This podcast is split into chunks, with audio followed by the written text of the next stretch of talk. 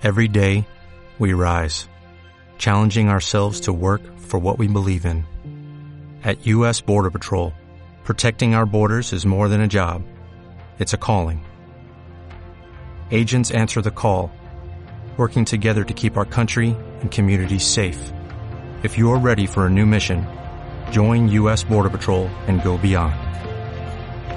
Learn more at cbp.gov/careers. Esto es Presencia de Vida y hoy vamos a estar compartiendo acerca de tonterías que he cometido eh, en el discernimiento de la palabra, eh, entendiendo el poder de la restauración que renueva y restablece la unidad familiar. ¿Puedes recordar en este momento algún hecho, alguna historia, alguna anécdota en tu vida que hoy, a la luz de los eh, años, que han pasado y hablando no desde tus heridas, sino desde tus cicatrices, ¿podrías recordar alguna situación que tú digas, caramba, aquella situación o aquella decisión fue una completa tontería en mi vida? Es la peor tontería que he cometido. Así que te sé, ¿Cuáles son las tonterías que has cometido? Una de las tonterías que cometí cuando era un muchacho, eh, vivía en un lugar tipo finca, con muchos árboles y, campo abierto. Y, recuerdo que em, estaba mirando un, palo de mangos, lleno de mangos. Y entre eh, los, los, brazos eh, de, del palo de mango había uno frondoso así, lleno de mangos, pero ahí medio oculto entre las hojas había un nido de avispas, impresionantemente grande un nido de avispas carniceras. Y yo estaba ahí mirando ese nido de avispas y yo pensaba dentro de mí, ¿qué pasaría si yo le tiro una pedrada a ese nido de avispas? ¿Qué pasa? ¿Qué pasa? Y lo que pasó fue que agarré una piedra, hice puntería y clavé la piedra en la mitad del nido. Y me quedé mirando y lo siguiente es que se me vino como un chorro, haz de cuenta como un chorro de esas avispas. Detrás de mí, se me pegaron de la cabeza. Y yo salí corriendo como un loco, espantando las avispas que no me querían dejar. Pero yo sé que si nos podríamos hacer memoria, tal vez recordaríamos acciones tontas que hemos cometido. ¿Cuál sería una tontería que a veces hemos cometido? Por decirte algo, la tontería de descalificar a otros. O sea, somos muy dados a calificar y a descalificar a otros. La tontería de ser extremadamente severos, muy firmes, muy recios y a veces alegando eh, eh, doctrinas bíblicas o principios bíblicos, eh, olvidando que en cada persona hay un tesoro que Cristo logra sacar y relucir por el poder de la restauración. Cuando Cristo murió en la cruz, murió por los perdidos para hacer de ellos nuevas criaturas y sacar a relucir el tesoro. Y me viene a mí a la mente el caso del endemoniado Gadareno, que cuando Jesús llega a la tierra de Gadara, le sale al encuentro y empieza a gritar diciendo, pues, ¿qué tienes conmigo, Jesús de Nazaret? Has venido a atormentarnos antes de tiempo. Y este señor es la versión moderna de el hombre lobo, porque eh, lo describen que estaba totalmente desnudo y pues andaba eh, dando voces y gritando entre los sepulcros y por los montes. Y cuando lograban eh, agarrarle o retenerle le amarraban con cadenas pero dice que aún las cadenas rompía y se escapaba y era el terror de esa población. Un hombre, yo me lo imagino, totalmente con el pelo desordenado, tal vez una barba frondosa, con lastimaduras en su cuerpo, y este hombre llega donde Jesús. Yo no sé qué pasaría si llegara a la puerta de tu casa, tal vez tú no le abrirías y quizás llamarías a la policía, pero llega ante Jesús, el restaurador de la vida humana, del ser humano. Llega a Jesús y Jesús le habla y una restauración completa ocurre en la vida del endemoniado Gadareno de tal manera que cuando los habitantes de la ciudad vienen, le encuentran, dice, sentado en su cabal juicio y vestido, hablando con Jesús. El hombre lobo, el loco, aquel por quien nadie daba absolutamente nada. Y este hombre ya en su cabal juicio le dice a Jesús, Señor, permíteme seguirte. El Señor le dice, no, no, no, no, no, no puedes en este momento, pero te pido que vuelve a tu casa, dice, vete a tu casa, vete a los tuyos y cuéntales cuán grande cosa el Señor ha hecho contigo. Y dice que el hombre fue y la escena dice que entonces él luego está predicando en Decápolis. Este loco es convertido en un misionero porque se nos olvida que en cada persona hay un tesoro que Cristo saca a relucir por el poder mm, de su restauración. Y el primer misionero que tenemos allí es un loco endemoniado, el hombre lobo, ahora convertido en misionero. Tonterías que he cometido.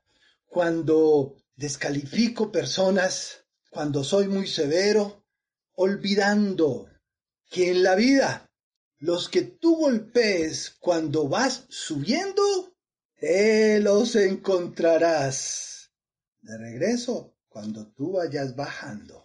Y quisiera que vengan conmigo, por favor, al, libro de Segunda de Timoteo, capítulo 4, versículo 11, donde las sagradas escrituras eh, nos dicen, solo Lucas está conmigo. Toma a Marcos y tráele contigo, porque me es útil para el ministerio. Solo Lucas está conmigo, Lucas es el médico personal del apóstol Pablo. Toma a Marcos y tráele contigo, porque este Marcos me es útil para el eh, ministerio. Eh, aquí hay un asunto que quisiera que veamos y es el anhelo del gran apóstol Pablo.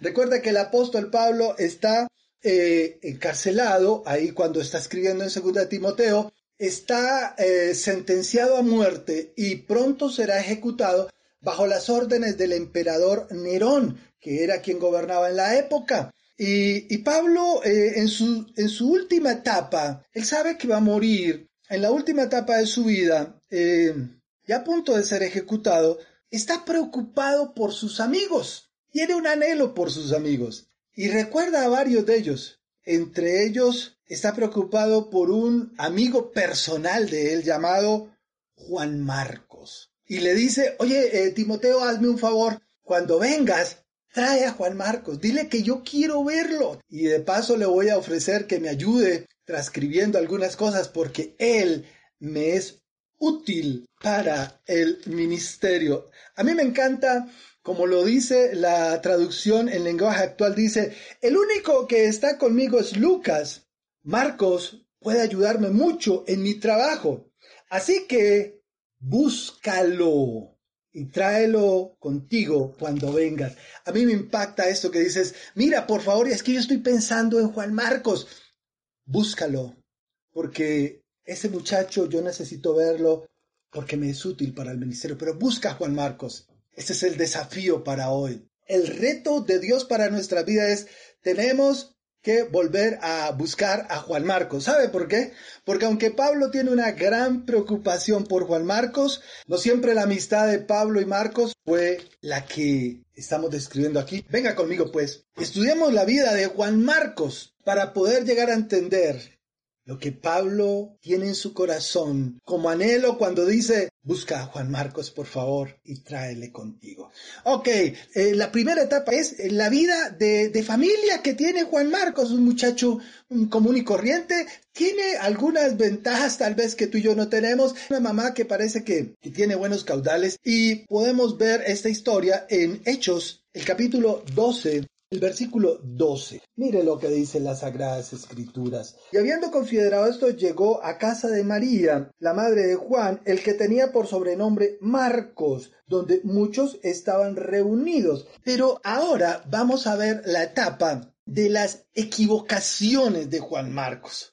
Porque resulta y pasa que este querido amigo Juan Marcos no solamente tiene una mamá con platica, sino que también tiene primos influyentes.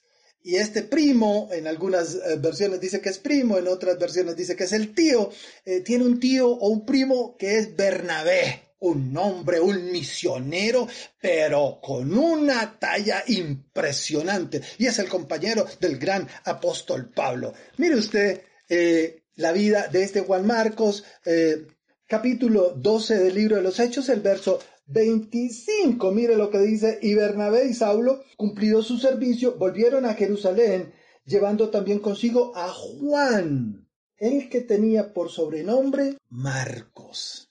Así que Marcos no solamente tiene una mamá con platica, sino un tío influyente y ahora está en el centro donde se toman las decisiones visioneras de avanzada internacionales. Ok, está en el mover de Dios, donde el Espíritu se está moviendo, Él está en la jugada. Ahí está un chico Juan Marcos, pero él llega a donde llegan todos los jóvenes, a la etapa de las equivocaciones. Y mire la equivocación que tiene. Capítulo 13 del libro de los Hechos, del versículo 13 dice, y habiendo zarpado de Pafos, Pablo y sus compañeros arribaron a Perge y a Panfilia, pero Juan, apartándose de ellos, se volvió para Jerusalén. Entonces la etapa de las equivocaciones nos habla de que Juan Marcos, que está en el equipo misionero perfecto, en uno de los viajes se devolvió y uno dice, eh, oíste, ¿y qué le pasó a Juan? No, no sé. De un momento a otro le dio la chiripiorca y agarró y se devolvió. Ahora, ¿por qué se devolvería Juan Marcos? ¿Qué, qué, qué le pasó? Bueno, tal vez lo que pasó es que las condiciones del terreno eran agrestes en el viaje. Y parece que la topografía que están describiendo es una topografía difícil, complicada. Recuerda que no habían carreteras, ni 4G, ni nada. Eran trochas. Y trochas donde habían bandidos, peligros, abismos y quizás hasta em, enfermedades como la malaria. Y cuando Marcos ve eso dice, olvídese, no, no, no, no, no. Yo me voy para mi casa. Pero un gran factor que puede ser es que Juan Marcos era un joven, como los hijos tuyos, inmaduros. Juan Marcos era un joven inmaduro, que no supo valorar la oportunidad que tenía. Su nombre, y recuerde que los hombres maduran tardíamente, tal vez después de los 40. Entonces Juan Marcos es eh, sobrepasado por su inmadurez. Juan Marcos es sobrepasado por las condiciones agrestes del terreno, Juan Marcos es sobrepasado por su amor, quizás materno. Juan Marcos se devuelve. Esta es la etapa que podríamos llamar la etapa de las equivocaciones. Y ahí viene nuestra tercera etapa en la vida de Juan Marcos. La etapa de la descalificación porque de ahora en adelante Juan Marcos va a tener una situación muy difícil con el apóstol Pablo. Y quiero decirle que aunque Bernabé era el tío primo de Juan Marcos, pero Pablo era el líder. Y adivine qué pasó. Juan Marcos le falló a nadie más sino al gran apóstol Pablo. Y mire lo que pasó. Capítulo 15 del libro de los Hechos, el versículo 36. Versículo 35 dice, Pablo y Bernabé continuaron en Antioquía enseñando la palabra del Señor y anunciando el Evangelio con otros muchos. Ahí están en su viaje misionero, todo. Después de algunos días, Pablo dijo a Bernabé, volvamos a visitar a los hermanos en todas las ciudades en que hemos anunciado la palabra del Señor, para ver cómo están los hermanos. Y Bernabé quería llevarse consigo a Juan, el que tenía por sobrenombre Marcos. Pero Pablo no le parecía bien llevar consigo al que se había apartado de ellos desde Pamfilia y no había ido con ellos a la obra misionera. Así que Bernabé decía, pero Pablo eh, eh, eh, es mi primo. Y Pablo decía, no, porque ese señor se nos devolvió de la obra misionera, no va y no pasa. Y hubo tal desacuerdo entre ellos que se separaron el uno del otro. Bernabé tomando a Marcos, navegó hacia Chipre y Pablo, escogiendo a Silas, salió encomendado por los hermanos a la gracia del Señor. O sea, Pablo dice, vamos a volver a la obra misionera. Bernabé dice, perfecto, pero me llevo a mi primo porque mi primo, y Pablo dice, mire, su primo nunca jamás volverá a entrar a este equipo ministerial. Y hubo tal desacuerdo, a mí me emociona este término porque es el término que nos habla de que hubo un choque, o sea, ahí volaron chispas. Pablo y Bernabé, los hombres de Dios, se encuentran, hubo una confrontación eh, tan tremenda que dice, eh, y hubo tal desacuerdo entre ellos que se separaron. O sea, por causa de Juan Marcos, ahora hay un rompimiento ministerial. Así que Juan Marcos no solamente queda descalificado, sino que queda en el olvido. ¿Quién lo descalificó? El apóstol Pablo. Que tuvo razón o no, bueno, ya tú juzgarás y el Espíritu Santo te dará convicción. Pero fue descalificado y fue olvidado. Escúcheme. Tuvieron que pasar once largos años donde seguramente Dios trató con Juan Marcos, el desertor que finalmente regresa a la gracia. Podemos decir que Juan Marcos es el desertor que regresa. Y entonces pasan 11 años y comienza la etapa de restauración de Juan Marcos. Comienza la etapa del fruto genuino, donde la gente comienza a reconocer en Juan Marcos algo diferente, donde el sello de aprobación de Dios dice, ahora eres aprobado y vuelves a la carrera ministerial. Los hombres te desecharon, Dios trató con tu vida y dice, y ahora Vuelves a la carrera ministerial. Ahora yo te vuelvo a usar. Ahora tus dones son nuevamente bendecidos por el Señor. Y ahora una palabra es dada del cielo para que tú le hables a esta generación en el ahora de la restauración de Dios. ¿Y sabe quién fue el primero en darse cuenta de ello? Adivine quién. Exactamente, el gran apóstol Pablo, el que lo había descalificado, ahora dice, ve y busca a Juan Marcos y tráele, porque me es útil para el ministerio. En el pasado fue un inútil, pero eso fue el pasado, pero ahora me es útil. Y el gran apóstol Pablo dice, tráele porque ese amigo mío, Juan Marcos, hoy me es útil para el ministerio. Desafío para hoy. ¿Será que el Señor nos está desafiando hoy a buscar a nuestro Juan Marcos, a aquel que nos decepcionó, a aquel que mm, faltó a su palabra, a aquel que eh, violentó nuestra confianza social, a aquel que defraudó la lealtad familiar. ¿Será que hoy Dios nos está retando a volver a buscar a Juan Marcos.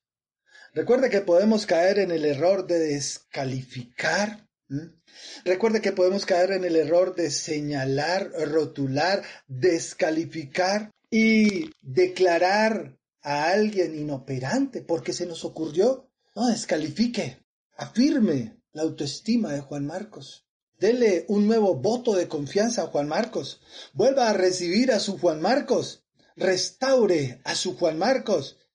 Y hoy vaya y busque su Juan Marcos. Recuerdo hoy las palabras de la Madre Teresa de Calcuta que en alguna ocasión dijo, no le quites ni destruya la esperanza de alguien, porque tal vez es lo único que esa persona tiene. Tal vez ese Juan Marcos que te defraudó está esperando una nueva oportunidad. Así que Pablo, te hablo a ti, hombre de Dios, mujer de Dios, que tienes la unción y el llamado de un Pablo y la autoridad de un Pablo.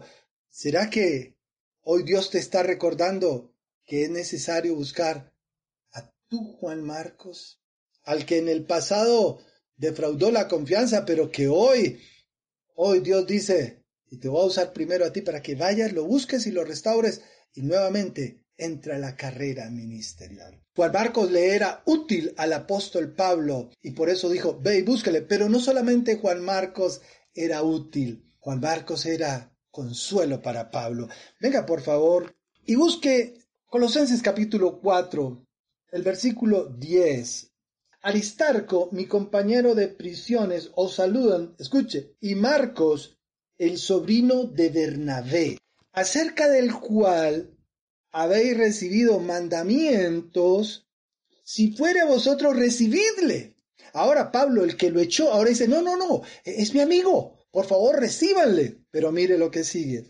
Y Jesús, llamado justo, que son los únicos de la circuncisión que me ayudan en el reino de Dios. Escuche, y han sido para mí un consuelo.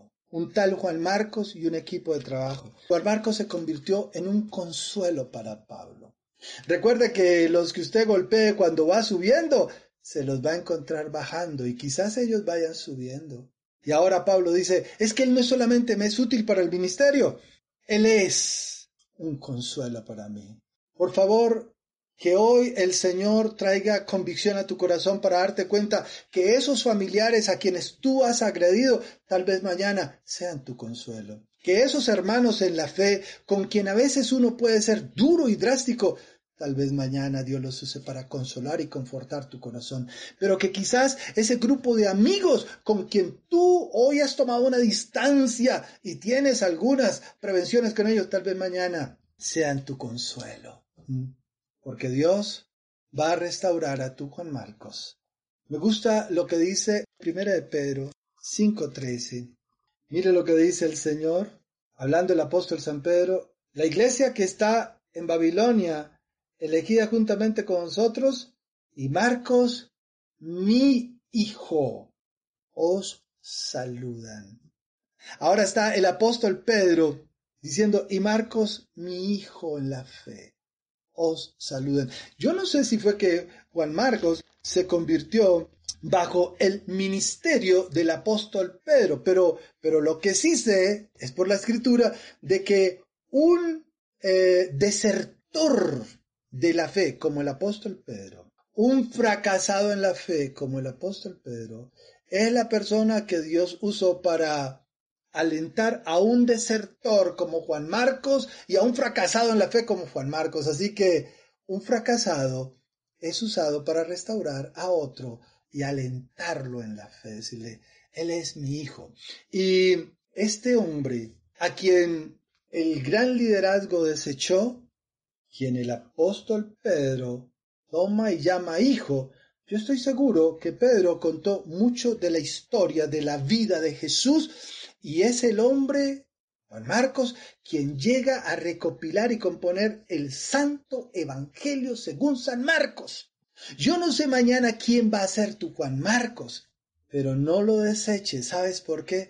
Porque no puedes desconocer el poder de la resurrección del Señor Jesucristo y la restauración que Él puede hacer en un fracasado como Juan Marcos y encomendarle algo tan grande como escribir el Evangelio según San Marcos que hasta el día de hoy nos acompaña y nos bendice porque hay un tesoro en cada persona.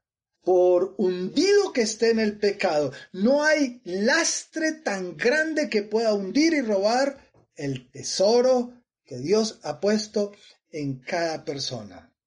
Desafío para hoy. Busque a Juan Marcos.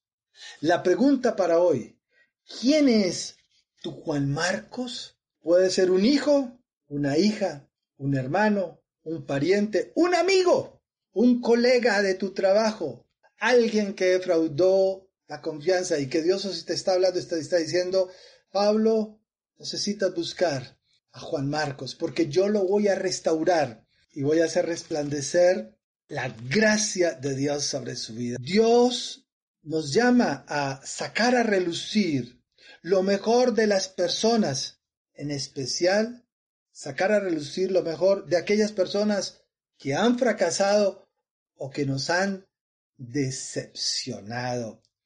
Por tanto, busque a Juan Marcos y haga relucir el tesoro que hay en esa persona, así como Cristo hizo relucir el don de evangelista del endemoniado Gadareno. ¿Se acuerda? No mire el fracaso, no mire el lastre o el escombro que oculta la grandeza que esa persona tiene por dentro. Mire el tesoro que puede surgir de una vida restaurada por la gracia y la misericordia del Señor Jesucristo debajo del lastre de Juan Marcos, debajo de todo ese lastre que esa persona tiene que puede llamarse Juan Marcos, hay un tesoro. Ese hijo que te ha defraudado, te ha decepcionado, mire por encima, hay un tesoro. La gracia de Dios alcanza el tesoro. Esa hija que hoy está rebelde tiene también el tesoro de la misericordia y la gracia de Dios. ¿Qué tal si oramos y le pedimos al Señor, Señor, dame visión para ver el tesoro de lo que Dios ya ha hecho en esa persona que hoy en día no se ha convertido, que hoy en día reniega de la palabra, reniega hasta de tu familia, reniega hasta de tus apellidos, pero que es un tesoro al que Dios va a transformar. Y tal vez hoy Dios te diga, entonces ve y busca a Juan Marcos. Quisiera dejarte un eco en tu corazón, porque a veces eh, uno se desconsuela, uno pierde la fe, uno pierde la esperanza y dice, ay, pero ¿será que ese fulano de tal algún día? Y yo te digo, sí, sí, sí, aún tú mismo, si has decepcionado la fe en Dios, hoy Dios te dice, pero yo te restauro, pero yo te levanto. Pero así como Juan Marcos duró 11 años para reencontrarse con el apóstol eh, eh, eh Pablo, así tal vez hoy Dios diga, bueno, se cumplieron los 11 años, bueno, se cumplió tu tiempo de salir del anonimato, ahora vuelves a la carrera ministerial, ahora vuelves a ser restaurado en esta o en aquella área. La palabra que quiero dejarte es la palabra que está en Hechos capítulo 14, el versículo 19. Es esta historia donde el apóstol Pablo está predicando en una ciudad y se levantan y lo apedrean de tal manera que lo dejan como muerto. Él está haciendo un servicio para la gloria de Dios y en retribución recibe es piedra, golpes, de tal manera que lo dejan como muerto. Mire lo que dice la escritura. Entonces vinieron unos judíos de Antioquía y de Iconio que persuadieron a la multitud y habiendo apedreado a Pablo, ahora son unos impíos, unos eh, personas envidiosas que descalifican a Pablo y le dan piedra. Y le arrastraron fuera de la ciudad, o sea, no le echaron verbalmente, le botaron físicamente como una basura, lo llevan y dicen fuera y lo tiran pensando que estaba muerto. Pero rodeándole los discípulos, se levantó y entró de nuevo en la ciudad. Y la palabra con la que quiero despedirme es, y pensaron que estaba muerto. Tal vez tú has descalificado a tu Juan Marcos y tú has dicho, ese personaje murió para mí. Está descalificado, errado y totalmente sepultado. Y Dios dice, y pensaste que estaba muerto. Pero hoy Dios dice, vuelve a buscar a tu Juan Marcos. Pero tal vez la palabra sea para ti. Cuando el golpe de personas que han perdido la gracia de Dios o que tal vez han perdido la perspectiva de la gracia de Dios, te han descalificado y han dicho, tú nunca, porque tú siempre. Te han rotulado, te han calificado y según ellos estás totalmente descalificado, pero hoy Dios te dice, y pensaron que estabas muerto. Pero he aquí yo te levanto y nuevamente, dice Pablo entró en la ciudad, hoy te quiere decir, y pensaste que estabas muerto, pero hoy Dios te levanta por su gracia, por su misericordia, te restaura y nuevamente te pone en la carrera de la fe y en la carrera ministerial y volverás una vez más a entrar en la ciudad, a entrar en el ministerio y a disfrutar de la gracia y de la misericordia de Dios. Por tanto, busque a su Juan Marcos, porque hay un milagro que el Señor quiere hacer de restauración en los tuyos, en los que te han defraudado, pero aún en tu propia vida, porque nuestro Dios es amplio y grande en misericordia. ¿Sabes por qué? Por la misericordia del Señor Jesucristo sobre tu vida, que hoy te dice, y pensaste que estabas muerto, pero hoy te levanto y otra vez y una vez más volverás a hacer todo lo que la gracia de Dios te ha llamado a hacer desde el día en que Dios te salvó. Amén. Gracias por acompañarnos hasta aquí. Soy John Alberto Campos. Si esta conferencia ha sido de aliento y de ayuda, dale un me gusta y suscríbete a nuestro canal y compártelo con otros. Síguenos en nuestras redes sociales, en Instagram, arroba presencia de vida, en nuestra página de Facebook como presencia de vida y en nuestro canal de YouTube. Muchas gracias y hasta una próxima ocasión.